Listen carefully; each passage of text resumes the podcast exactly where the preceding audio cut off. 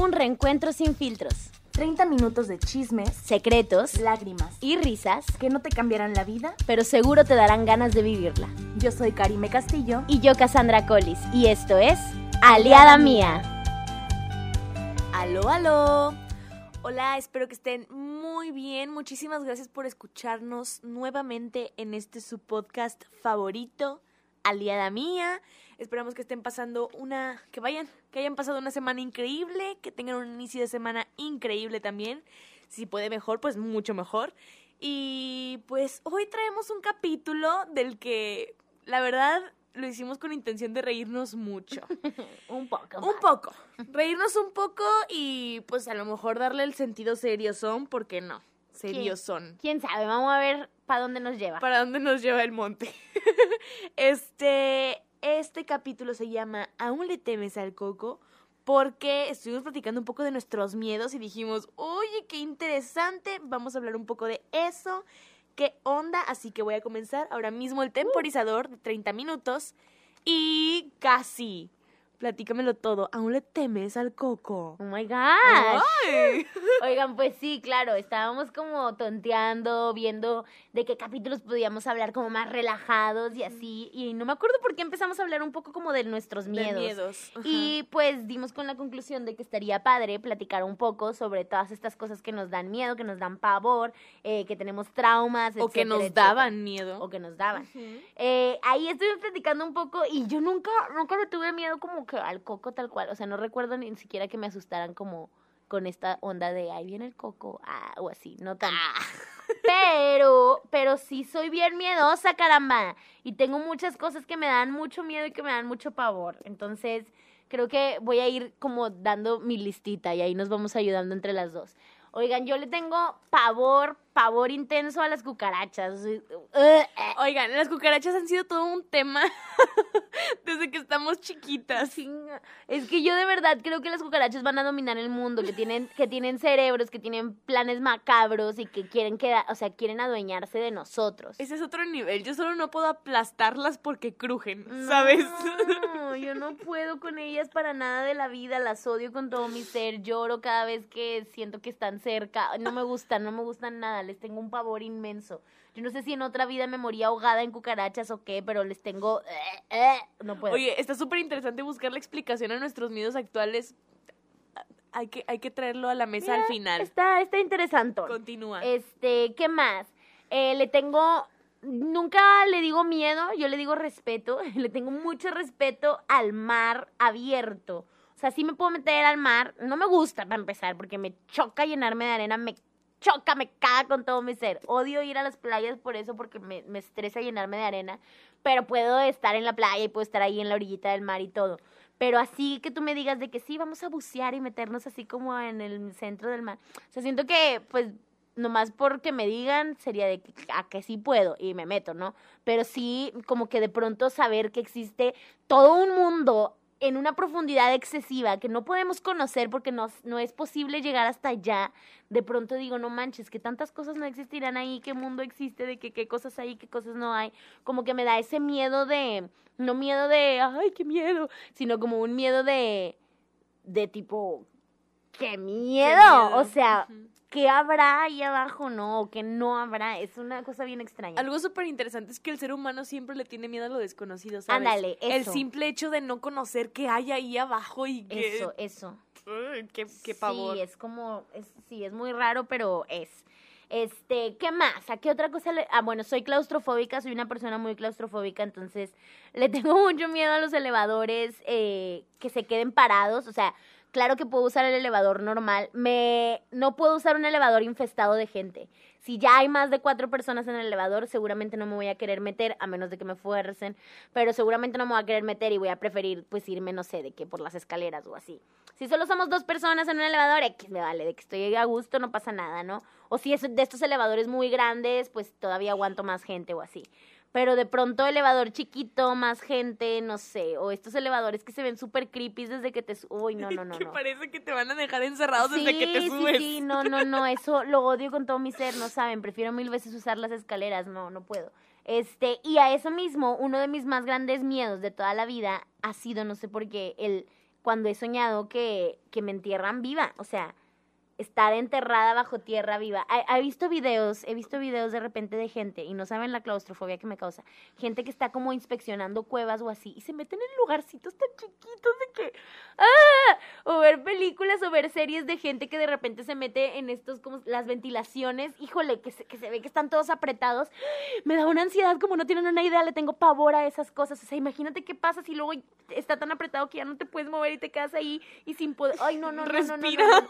Me ahogo. Yo, yo, ¿cuántas veces has soñado que, que te queda, Ay, que te entierran? Hace mucho que no lo viva. sueño, pero sí, o sea, sí, muchas. ¿Neta? Sí. Que es súper interesante. ¿Nunca buscaste el significado del sueño? No, algún día deberíamos de traer un capítulo sobre los sueños. Uy, estaría súper interesante. Muy bien, tenemos un nuevo capítulo. Cambiemos de tema. Gracias.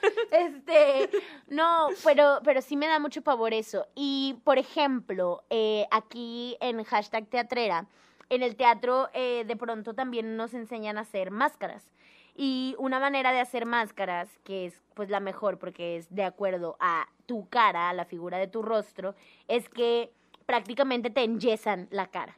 Entonces, lo que tú haces es 100% real. Sí, sí, Entonces, sí, sí. te ponen este como toda una plasta de, de vaselina y te ponen como el plastiquito y te van vendando, o sea, te van poniendo como venda con yeso para ir moldeando toda tu cara y este yeso pues obviamente se va comprimiendo. ¿Qué es lo que pasa? Te dejan solo los agujeritos de la nariz, pero te tapan toda la boca y te tapan todos los ojos completos.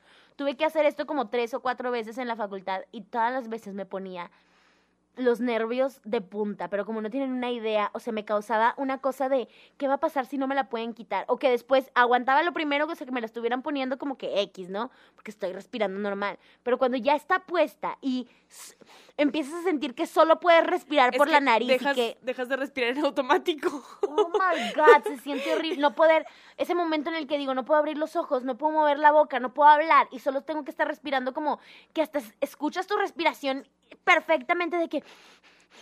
Es como. me da una desesperación enorme, no puedo con eso, no puedo, me ahogo, me asfixio, ayuda. Eso es, eso también me da como mucho miedo, no sé por qué. Eh, no sé por qué. Oye, yo, yo no tengo tantas... Fíjate, un miedo que a mí siempre me... me ah, para empezar, me intriga mucho porque no sé de dónde viene. A ver, échale. Eh, yo le tengo mi mayor miedo, así, mi mayor que, ay, que no pase, por favor, es quedarme ciega. Pero, creo, ah, creo que sí te ah, sí me lo habías poco. platicado un poco. A mí me da mucho miedo quedarme ciega.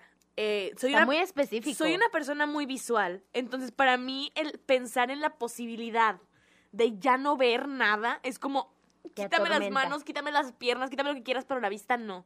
O sea, de verdad me daría mucho, mucho pánico. Pero eh, a partir de ese miedo desarrollé como un quickie, un miedito irracional a la oscuridad. Claro. Yo no puedo, es fecha ahorita en que yo Pero duermo con aparte mi- lo identificas desde chica o no? no. Lo, yo, des- es que desde chica, para empezar, nunca he dormido con, nunca he dormido con la luz totalmente apagada. O sea, desde chiquita, pues pones el foquito, ¿no? Porque te levantas al baño, voy a tomar agua y pues el foquito. Okay. Este, llegó un momento en que yo me doy cuenta de que tengo que dejar de usar el foquito y fue como, ¿no? Pero ¿no crees que tenga que ver a lo mejor también como con, con que no hubo una costumbre de dormir con las luces apagadas? Probablemente, pero llegó un momento, no sé, no sé por qué fue en el que yo empecé a, a- a como considerar de verdad la posibilidad de estar ciega, ¿sabes? Ya. O sea, eh, no sé en qué momento fue, no sé cómo sucedió. Y una parte de mi cabeza empezó a relacionar esta ceguera con la total oscuridad. Y es como, no. Mi miedo irracional es despertar un día, ver que la luz, notar que la luz está apagada, ir a prender la luz, prender la luz y no ver nada. Y seguir viendo nada. ¿sabes? Mm. Entonces para mí es como, yo soy, yo soy una persona súper de que, prevenida, de que, nada más para ser puntual, es de que eh, tengo que estar 10 minutos antes, porque si no, no, no estoy tranquila. Entonces, en mi cajón tengo como tres focos. Velas o qué. Ah. Focos. Ajá, de que de respaldo por si se me funde uno, pongo el otro. Así, o sea, de verdad, es, es un pánico que ya he... Y incluso me ha tocado amigos, en- cuando me quedo a, a dormir en casa de amigos, me ha tocado de- y yo de que, ah, deja esa ventana abierta para que entre la luz del día, o deja eso. siempre. Pero de verdad, aunque sea una cosita de nada de luz, Chiquitita. yo ya estoy tranquila. Qué miedo. Pero de otra manera no. Pero es, es un miedo muy intenso, pero no identifico más miedos, ¿sabes? Por Claro. ejemplo, yo nunca he tenido un miedo a quedarme sola. Yo nunca he tenido... A, a la muerte le tenía. ¿Sí? Le tenía miedo a la muerte, pero ahorita ya no. Fíjate que yo nunca, no sé si tenga que ver también desde que perdí a mi mamá y a mi papá, que como que incluso había una cierta ilusión en cuando me muera los voy a Los ver. voy a ver, Entonces ajá. como que nunca, no recuerdo nunca este momento de decir qué miedo morirme. O sea, creo que no. A veces sí me ha pasado de esas veces que te quedas pensando y pensando y pensando y de repente ya estás pensando así de que te la bañaste, que de pronto sí me da como cierta incertidumbre el pero cómo me voy a morir, de que espero no sufrir, espero no que no sea nada feo, o sea, no sé, como que de pronto me deja pensando, eso sí como que sí me da cierto, pues no temor, pero como mm, como que me apachurra un poco pensar de que ¿cómo será que me voy a morir? No sé. Le tengo un pavor a los carros, por ejemplo. Una de las peores cosas que me Ah, sí, podría es pasar es chocar, de que morir en un choque, o lo Y odiaría. has, y has tenido choques súper fuertes. choques bien fuertes. Seguramente por eso estoy tan traumada con los carros. Y por eso quizás sea que no he podido manejar. O sea, tomé clases de manejo. Y me acuerdo que, por ejemplo, yo pensaba, es bien raro esto, eh. Escuchen, escuchen. Esta historia, esta historia es 100% real. Yo, el primer choque que tuve en mi vida, no lo recuerdo. Fue, chocaron mis papás, o sea, mi papá manejando con mi mamá y yo de bebé tuvieron un choque contra un árbol. Eso es lo único que sé. Pero no recuerdo exactamente, pues no, yo no me acuerdo de nada. Yo sé que me lo contaron. No me acuerdo si me lo contó mi papá o me lo contó mi abuela. No me acuerdo, pero alguien me lo contó. Y la cosa es que mis papás iban peleando cuando tuvieron ese choque. Y este, y entonces, y yo estaba bien chiquita, tenía menos de tres años porque ellos todavía estaban casados. O sea, bueno, nunca se divorciaron, pero se separaron cuando yo tenía tres. Entonces, antes de eso, este, fue este choque, del cual yo no me acuerdo, pero que según supe, sí me, sí me lastimé, o sea, sí me lastimé yo de chica. Eso fue como el primer choque que tuve en mi vida, ¿no? Mucho más adelante, ya después de que había perdido a mi mamá, a- acerca de mis 15 años, una vez tuve un choque con mi papá. Y esa vez mi papá estaba tomado. Y esa vez, yo lo voy- es que yo lo tengo que contar cómo fue porque a, a mí me impresiona mucho. Yo creo que jamás te lo he contado así. Esa vez estábamos cerca de, no me acuerdo si era cerca del cumpleaños de mi mamá o cerca del Día de las Madres o era cerca de una fecha de algo importante de, de mi mamá. Ya habían pasado cinco años de que yo hubiera perdido a mi mamá. Dirían, ya pasó un tiempecito, ¿no? Ya estarían bien. Pero como que ah, era todavía difícil de asimilarlo al 100 para mi papá, más que para mí. Y estábamos cerca de esas fechas y las, los amigos de mi mamá, eh, su grupo de amigos de, de mi mamá, invitaron a mi papá a la casa. Eh, mi papá y mi mamá eran padrinos de nacimiento de los hijos de ellos. A ver si está teniendo sentido. Entonces, este, Lo sabremos después. sí, entonces invitan a mi papá a la casa y me dice, ¿sabes qué? Vamos, este, vamos ahí con, lo- con los amigos de tu mamá, mis tíos. Yo siempre les he dicho tíos, ¿no? De que vamos con tus tíos y vamos a que los conozcas, digo, o sea, que los veas, porque ya tenía muchos años de no verlos y todo cuando estaba acostumbrada con mi mamá a verlos muy seguido. Total, fuimos y pues mi papá tomó, mi papá siempre tomaba, o sea, y siempre manejó tomado y nunca era así como que el peligro, o sea, tampoco era así de que el señor alcohólico te la bañaste golpeador y cosas así, para nada. Pero sí tomaba mucho. Entonces ese día tomó, pero siento que la manera en la que estaba tomando era distinta, porque pues estaba con los amigos de mi mamá, toda la noche fue recordar a mi mamá, toda la noche fue como recordar todas las cosas, como sufrir mucho el hecho de que se hubiera muerto, entre otras cosas. Y ya se puso bien mal y me acuerdo que acabábamos de comprar el último carrito El que carrito. teníamos, un March chiquitito, que si no, si no saben cuál es el March, es un carro muy chiquito y que está hecho eh, como muy muy sensible, o sea, es de esos carritos que si vas en carretera y pasa un tráiler a tu lado, sientes cómo se mueve, de cómo tiembla de lado a lado, es muy como frágil. Este, y acabábamos de comprarlo, estaba nuevecito, teníamos yo creo una semana con él. Y este, y, y fuimos ahí y tomó mucho y en la madrugada fue de ya vámonos casi. Y me acuerdo que mis tíos eran, no, hombre, quédense, Juan, estás bien tomado, esto y el otro. Y él, no, hombre, no, ya nos vamos y nos vamos a regresar y estoy bien y la fregada y no sé qué. Y yo, desde muy chica, eh, desarrollé como este, este antimiedo a mi papá manejando tomado, porque ya había, o sea, ya había manejado costumbre. conmigo. Sí, la costumbre, o sea, mi- que mi papá maneje tomado es normal. Nos subimos al carro, agarramos, este, no me acuerdo las calles, no crean que les voy a decir todo exactamente porque soy bien mala para eso. decir por dónde No, hombre, hasta creen, hasta creen. Lo único que sí sé es que el choque fue en el puente de Nogalar. Entonces, estando ya por Nogalar y que nos faltaba poco para llegar a casa de mis abuelos, que es donde vivíamos, los papás de mi papá, yo me acuerdo porque yo puse música de Cris Morena, tenía mi música de Casi Ángeles y yo iba cantando y yo iba como bien contenta y feliz de la vida y así. Y recuerdo en un momento voltear a ver a mi papá y lo vi. Es que yo no, o sea, ojalá yo les pudiera explicar esto. Sé que a lo mejor van a sentir que estoy así de que dramática a morir te la bañaste. Pero es como si hubiera sentido que mi papá no estaba y algo se le había metido dentro. Y entonces la manera en la que estaba agarrando el volante era con una fuerza que se le veían como las venas de los brazos. Sus ojos estaban tipo pelones, llorando, los ojos rojos porque estaba llorando y le estaba temblando la boca. O sea, iba manejando como con una cosa que yo jamás había visto. Yo creo que él estaba pensando todavía en cosas de mi mamá, que como que se perdió, o sea, que no iba pensando en que estaba manejando y iba, iba en otra cosa, no sé. Pero yo, el momento exacto fue, volteo a mi izquierda, lo veo, me quedo como tres, cantando, ¿eh? Me quedo como tres segundos cantando, viéndolo. Volteo a ver al frente y ahí donde volteé a ver al frente, cerré los ojos porque ya sabía que ahí venía el impacto. O sea, vi el carro, cómo nos íbamos a estrellar contra el carro así tal cual. Cerré los ojos y todo lo único, o sea, lo único que recuerdo bien claro, se me acabo de poner la piel chinita, lo único que recuerdo bien claro es el sonido del choque, o sea, las llantas, el, el impacto, todo. Yo no, no tengo conciencia, no recuerdo de cómo fue en mi cuerpo recibir el golpe. Lo que recuerdo es como el sonido, sonido, sonido, como montaña rusa, como vueltas, vueltas, vueltas, sonido, sonido, sonido. Abro los ojos y entonces fue como otra cosa. O sea, fue ver mi mundo extraño. Volteo a mi izquierda y mi papá no está sentado en el asiento. Y yo, tipo, perdida de que no entiendo qué está pasando. Me volteo a ver, tenía yo, siempre, siempre que manejaba, o sea, siempre que iba en el carro con mi papá, bajaba el, el ¿cómo se llama? El, el espejito Para este. cubrir el sol. Ajá, el- pero que tiene espejo. Y siempre me estaba viendo yo en el espejo. ¿Por qué? Porque teatrera, porque así soy. Y entonces voy cantando y me voy viendo en el espejo y así. Entonces volteo a verme en el espejo y veo que traigo una cortada en, en el- cerquita de la frente, en el cráneo, y que me estaba sangrando, o sea, me veo así de que sangrando.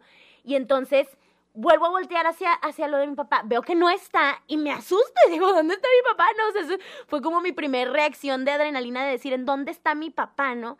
En ese momento que trato de abrir la puerta, me veo la mano que está toda ensangrentada y que tengo un dedo tipo de que reventado, literal. Que ahorita todavía la, la gente se ríe de cómo es mi dedo porque no tiene ya la movilidad igual, porque me lo fracturé. Pero entonces yo lo veo y yo, como voy a abrir la puerta de que esto no me funciona? Y este, se Creo sintió que horrible. Este, este dedo está mal. Sí, se sintió horrible porque aparte no identificaba que fuera solo el dedo. Me, o sea, sentía como esa La mano. cosa completa. rara. Ni siquiera era dolor, era como un no sirve. O sea, no puedo usar, no, no puedo usar la mano. Puedo levantar y bajar el brazo, pero mi mano no tenía movilidad. Me asusté un chorro. Total. Cuando trato de voltearme de lado para abrir con mi mano izquierda la puerta, es donde visualizo que mi papá está acostado en los asientos de atrás. El impacto fue tan fuerte. Ninguno de los dos traíamos cinturón. Error mío. Todavía es fecha que batallo mucho para ponerme el cinturón Es cuando voy en cierto. un carro. Y- Y no sé por qué le tengo miedo a los cinturones. O sea, le tengo miedo a quedarme encerrada en un cinturón. Y entonces nunca uso cinturón. Ahí está otro Y miedo. sí, todo, todo raro. Este, y entonces nunca uso cinturón. Eh, lo que pasó fue que obviamente con el impacto mi papá mete el brazo para que yo no me salga por la ventana y con la fuerza de su brazo, un señorón, con la fuerza de su brazo me rompió el dedo. O sea, eso fue lo que impactó con mi dedo y me lo rompió. Yo reboté en la ventana de mi lado, que estaba rota, que fue donde me, me abrí la cabecita. Y en el impacto, que el carro se fue girando hacia atrás, mi papá rompió el asiento y se fue con su peso hacia atrás y quedó tirado tipo en los, en los eh, asientos de, de la parte de atrás. Guau. Cállate la boca, yo lo vi, yo dije, ya.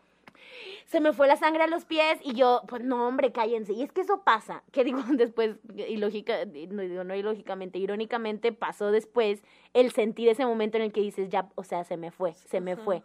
Y es bien raro porque yo ya lo había vivido como ese proceso con mi mamá de decir, se murió, ¿no? O sea, como el sentimiento me pasó igual y yo dije, ya se me murió, ¿qué voy a hacer? Tipo, o sea, no, no, no, me sentí terrible. En ese momento que trato de abrir la puerta, ya había un señor y una señora fuera del carro tratando de ayudarme. Este, entonces ya me abren la puerta, me sacan y todo, y yo, es que mi papá, y luego ahorita lo checan, y yo, no, tipo, es que mi papá, y yo, tipo, en histérica gritando, y ellos, de que, que espérate, siéntate, primero te tenemos que checar a ti, y yo, me vale madre, tipo, no me importa, yo estoy bien, quiero que saquen a mi papá, ¿no? Y en ese momento ya, supongo que, no, no sé exactamente cómo pasó, yo lo veo salir del carro y veo que está vivo y que está como bien, ¿no? Y ya me tranquilizo, ¿no? Pero él se sale igual, tipo, ¿dónde está mi hija? ¿No? De que, ¿dónde está mi hija? ¿Dónde está mi hija? Que no sé qué. Y entonces ya cuando me ve, lo veo como se le fue la sangre a los pies y corre conmigo y se me queda viendo y me dice, ¿estás bien? Y yo, sí. Y me volteé a ver la mano y me volteé a ver la cara. Y ahí fue donde yo sentí que él se sintió culpable, y que culpable. dijo, la cagué. Pues no creen que se va directo. Estábamos en, justo en la joroba del puente. No creen que se va directo hacia el puente. Yo dije, ay, Ay, pero es que ustedes no entienden lo que yo sentí. Yo dije, se me va a tirar. Ojo, yo hasta me puse chinita otra vez y me dio un chorro de miedo. Y dije, se me va a tirar porque ya sabe que la cagó. Entonces me va a tirar. Y yo, mi papá. Y todos de que cálmate. Y yo, no. Y tipo corrí de que con él de que papá no, tipo, no hagas eso. Y él de que, es que chinga madre. Y no sé qué, ni decía nada, ni se le entendía nada, pero nomás estaba echando madres a morir. Llegó la ambulancia, lo sentaron. Llegó la policía, se lo llevaron porque estaba tomado, el choque fue su culpa. Entonces se lo llevaron, llegaron unos tíos y mi abuelita, ya me llevaron a la casa y todo. Y yo, mi papá, chille, chille y bien asustada. Ese fue mi segundo choque y eso no fue todo. Porque aparte, creo que también lo que causó como el impacto mayor de todos. Después yo tuve un choque también con unos amigos, pero fue como muy leve. O sea, muy como leve de que no pasó absolutamente nada a nadie. Nomás fue como el choque. Pero mi papá eh, después tuvo otro choque solo, donde tomado se alucinó que, que otro carro venía hacia él y entonces en su afán de querer salvarse, ahora sí se tiró de un puente. Saltó del puente hacia el pavimento y se chingó las rodillas. Y entonces, al fregarse las rodillas, porque él era una persona muy grande, muy gordito, y cae en el pavimento, se friega la rodilla, eh, cuando van a recogerlo, obviamente, de que no podía ni caminar, lo tuvieron que operar. Y esa operación que le hicieron en la rodilla fue lo que causó el paro al corazón, que lo Que mató. Entonces, pues, o sea, digo, cabe recalcar que no, o sea, para mí los carros es una cosa, híjole, o sea, no puedo con eso. Ya me eché Guau. todos los 30 Los minutos. la historia. Me y yo bien picada y yo, no. Es que nunca había hablado tal cual, creo que nunca nadie le Yo había nunca- contado con nunca- detalles esto. Yo me sabía la historia y me sabía que Más mi menos, tío todo. había metido su mano y que fue lo que ocasionó que te rompieras el dedo. y me acuerdo pero- que traías tu fédula. No, pero es bien intenso. O sea, son imágenes que sí tengo como muy grabadas. Incluso lo del segundo choque, que obviamente yo no estaba ahí, yo no estaba ahí, lo tengo muy grabado como un, un momento en el cual también temí que, o sea, que en ese choque se me había muerto. Esa vez yo estaba en mi casa, o sea, estaba en, el, en la casa que ya era de nosotros dos, y él se había ido a trabajar, se fue de peda, y entonces ya era de madrugada, yo ya estaba dormida, cuando empiezo a escuchar que alguien está abriendo la puerta, y en ese instante dije, no es mi papá, o sea, dije, no es mi papá, y alguien está entrando a la casa. Tenía yo una, ¿cómo se llaman? Cangureras, las camas que tienen como otra que se arrastra. Saqué la cama, me metí, guardé la cama y me quedé tipo arrinconada. No sé si alguna vez alguien tuvo can- esas cangureras, pero Cangureras. cabes como en una orillita y me metí ahí hasta que empecé a escuchar a mi tía Cristi de que casi, casi, casi estás aquí, de que casi no sé qué, identifiqué que es mi tía, salgo, la veo y dije no. De que dónde está mi papá, qué pasó, y luego de que no, tranquila, yo te voy a explicar, y yo, no, no, no, tipo, ¿dónde está? Y ese fue un momento donde sentí que se me había muerto. Después no, llegué a casa de mi abuelita y lo vi todo jodido ahí en la sala, y yo, ¿qué hiciste? Ya me cuentan cómo fue todo el choque, y, y luego es que parece broma, ¿no? O sea, como fue un choque donde pensé que se me moría, no pasó, y luego otro choque donde pensé que se me moría, no pasó, pero todo eso fue llevando al momento en el que sí pasó. Es bien loco. Entonces, siento que hay algo en mí como muy marcado de un miedo intensísimo a, los, los carros. coches. O sea, Oye, pero está muy justificado, ¿sabes? Porque a veces hay miedos que dices, pues, ¿de dónde viene, no? O ¿de dónde sale? Pero, wow. Sí, y es loco, o sea, obviamente no le tengo pavo, o sea, me subo al carro todo el Sí, tiempo. Ah, me la vivo en Ubers, me la viví en taxis mucho tiempo, puedo subirme al carro con cualquier gente. Sí tengo como mi gente predilecta que ya los conozco manejando con quien no me da nada de miedo estar adentro de un carro. Tengo otros que me dan pavor, o sea, gente nueva, sobre todo a veces de que amigos que voy a manejar con, o sea, que van a manejar y yo ah, como en- es mi primera vez con ellos o así, me da mucho pavor todavía. Que aceleren así de repente de la nada me- no me gusta. Eh, de repente hay tráficos muy específicos que tampoco me gustan. Los camiones me dan un friego de miedo, los trailers, entre muchas otras cosas, pero sobre todo yo al volante, no. Todos tememos eso, no te preocupes. Todos, todos temen por mí al volante. Oigan, es que, el- ah, ya me acordé cuál era el punto de todo esto. Híjole, ya me llevé yo todo el capítulo hablando de esto. Pero bueno, para eso viene el jueves a las siete y media de la noche para hablar más de todas estas cosas. Que eh, cuando yo tomo mi primer clase de manejo y que después practico y dentro de las cosas que yo practicaba una vez estaba Karime ahí, yo, yo esperaba...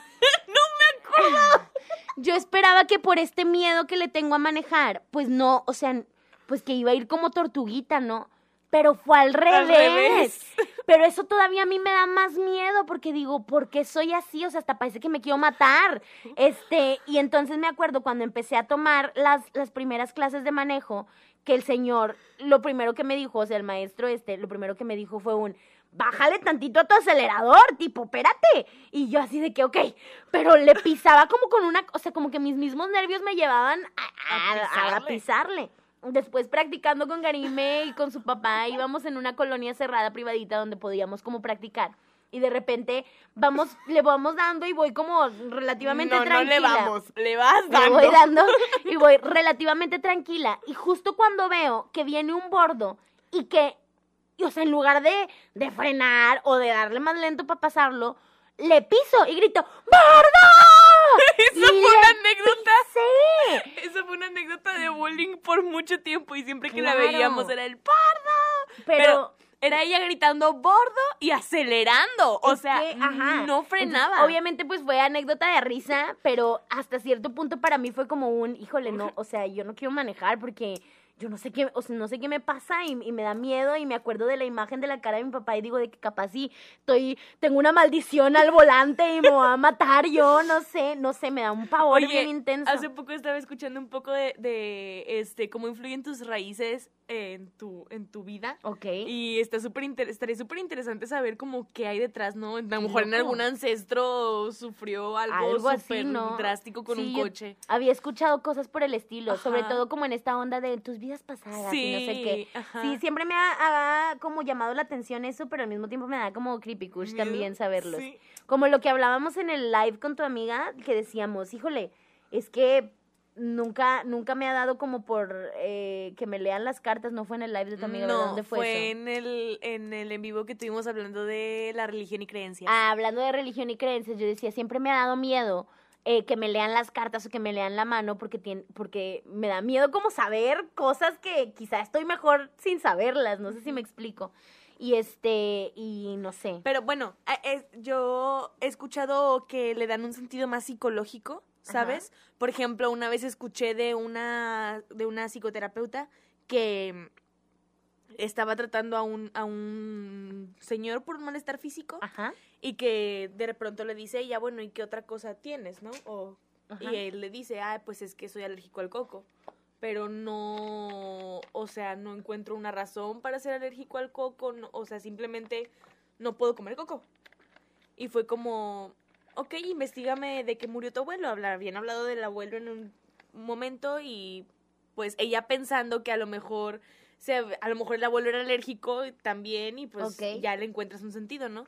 Pero dice que descubrieron que el abuelo murió golpeado por un coco Qué loco. y que él no podía comer coco. Y dice, eh, le dije, dice, "Co- te vas a graduar de tu terapia, graduar entre comillas, ¿verdad? Te vas a Ajá. graduar de tu terapia comiéndote un coco. Y él le decía, no, es que cómo me voy a comer un coco, Pues soy alérgico. Y, ella le dice, te no lo comes, alérgico, te lo ajá. comes en urgencias, por si resulta que no. Pero tú, saliendo de terapia, terminando tu terapia, vas a comerte un coco. Y el chavo ya come coco. Qué loco. Oye, una vez yo había visto, no me acuerdo si fue un video o que leí este algo, un blog o algo así que tenía que ver con esto, que hablaban sobre las alergias, porque yo soy alérgica A todo. todo. Y este, y nada, nada alimenticio, soy alérgica al pelo de los animales, soy alérgica al polen de las hojas, soy alérgica al polvo, soy alérgica a los peluches, soy alérgica a un chorro de cosas. Y este, al moho, entre muchas otras cosas, sobre todo por mi asma y esas cosas. Y eh, siempre investigo mucho sobre las alergias. Y una vez leí algo, no me acuerdo si era un video o leí algo sobre un alergólogo que hablaba sobre cómo muchas alergias vienen desde cosas emocionales. Y ponía el ejemplo de una persona que le llegó con un sarpullido súper fuerte en un brazo, que no se podía quitar y que no sabía qué es lo que le estaba causando esa reacción. Y de pronto, eh, después de mucha, de mucho como análisis y de mucha terapia y de mucha cosa, se dieron cuenta de que ese, esa persona había tenido un perrito durante toda su vida, desde chiquitito, y el perro tenía la costumbre de dormir con él, y el perro se recargaba en su brazo. Ahí era donde dormía, justo sobre ese brazo, sobre esa área. El perro se muere y después de que muere, a él le empieza a salir una reacción alérgica justo en esa área, en ese brazo. Entonces hasta que el, chavo termina de, cumplir como su duelo y, y ya como que entiende que era por eso y se compró otra mascota nueva, no me acuerdo qué, o sea, no me acuerdo exactamente, les voy a investigar más al respecto, pero el punto es que investigan que a partir de ahí, cuando lo logró, se le borró la reacción alérgica que tenía en el brazo, porque era algo que venía como desde algo emocional y sentimental. Está bien loco eso, Está bien ¿eh? interesante, estaría bien interesante investigar nuestros miedos así. Yo siempre sí me he preguntado mucho lo de mi miedo a quedarme ciega. Yo a mí sí me gusta pensar que es algo de otra vida o de algún ancestro o así. Qué miedo, Porque ¿no? no le tengo no le tengo explicación, de verdad no le tengo explicación. Está bien loco eso. Está sí. bien loco. Y Dos, también- uno. ¡Ah! Maldita sea.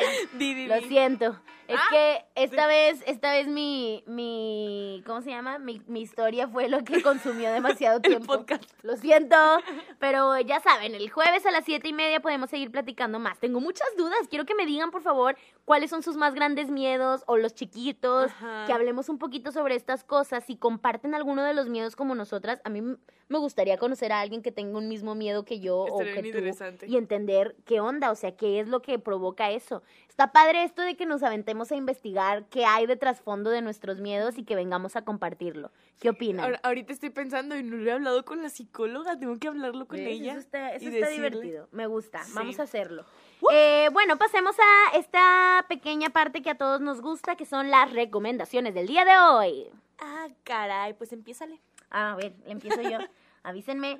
Pues obviamente como este capítulo no tenía como una onda muy, bueno, según yo no iba a tener una onda muy emocional y luego ya llegamos como a cosas deeps, pero eh, pues me quería como divertir un poquito más de hablar de cosas como de lo creepy kush, el miedo, el miedo y las cosas como de miedo que están padres relativamente en el arte. Entonces me fui obviamente por el mejor de todos, Stephen King un gran novelista de terror que de verdad si ustedes nunca han leído un libro de él se los recomiendo un montón. Cualquiera que quieran leer les va a gustar mucho. Pueden leer Carrie pueden leer eso pueden leer The Shining pueden leer Misery pueden leer Pet Cemetery pueden leer un montón. Pero actualmente yo me acabo de comprar mi nueva adquisición su penúltimo libro el penúltimo que sacó que se llama El Instituto y es muy maravilloso. No lo he acabado, obviamente, estoy en un proceso, de hecho lo acabo de empezar hace un tiempo, pero está muy bueno y es de los más recientes, entonces creo que ahí pueden visualizar un poquito más como todo el avance que ha tenido como autor y lo mucho eh, que ha aprendido y lo increíble que es escribiendo eh, novelas de terror. Asimismo, hay una persona en YouTube, un canal de YouTube que es de Alan Resnick. Híjole, ustedes lo tienen que ver. Si les gusta el arte visual y si les gustan las películas de miedo, esta es como la combinación perfecta. Este hombre es una máquina para hacer como un terror conceptual. No sé, es la cosa más extraña y más increíble que he visto. Tiene unos videos muy cañones. Neta, vayan y denles una checadita. Vaya, vaya. Oye, yo sí me fui a lo más profundo. A ver, échale. Intenso, sentimental. Hay una canción que a mí me encanta que A te ver. dije, ay, me acordé de esta canción cuando estábamos planeando este capítulo. A ver. El- la canción No estés seguro de R-Way, de, Ah, ya, claro. de también de Cris Morena. Es una canción preciosa que literalmente te dice, está genial tener miedos, disfrútalos un chorro, abrázalos y lánzate, ¿no? Pues a ver qué pasa. Claro. A, a- a superarlos un poquito. Entonces, No estés seguro de R-Way, maravillosa canción, preciosa. Me encanta. Y pues ya, queridos escuchas, aliados y aliadas de nuestro corazón, eso sería todo por el capítulo de hoy. Espero que tengan una gran semana. Recuerden que nos escuchamos todos los lunes a las 4 a través de Spotify, Apple Podcast o YouTube con un nuevo capítulo. Y... Los jueves a las 7.30 tenemos un live, en, un live, live, un, Un live. live.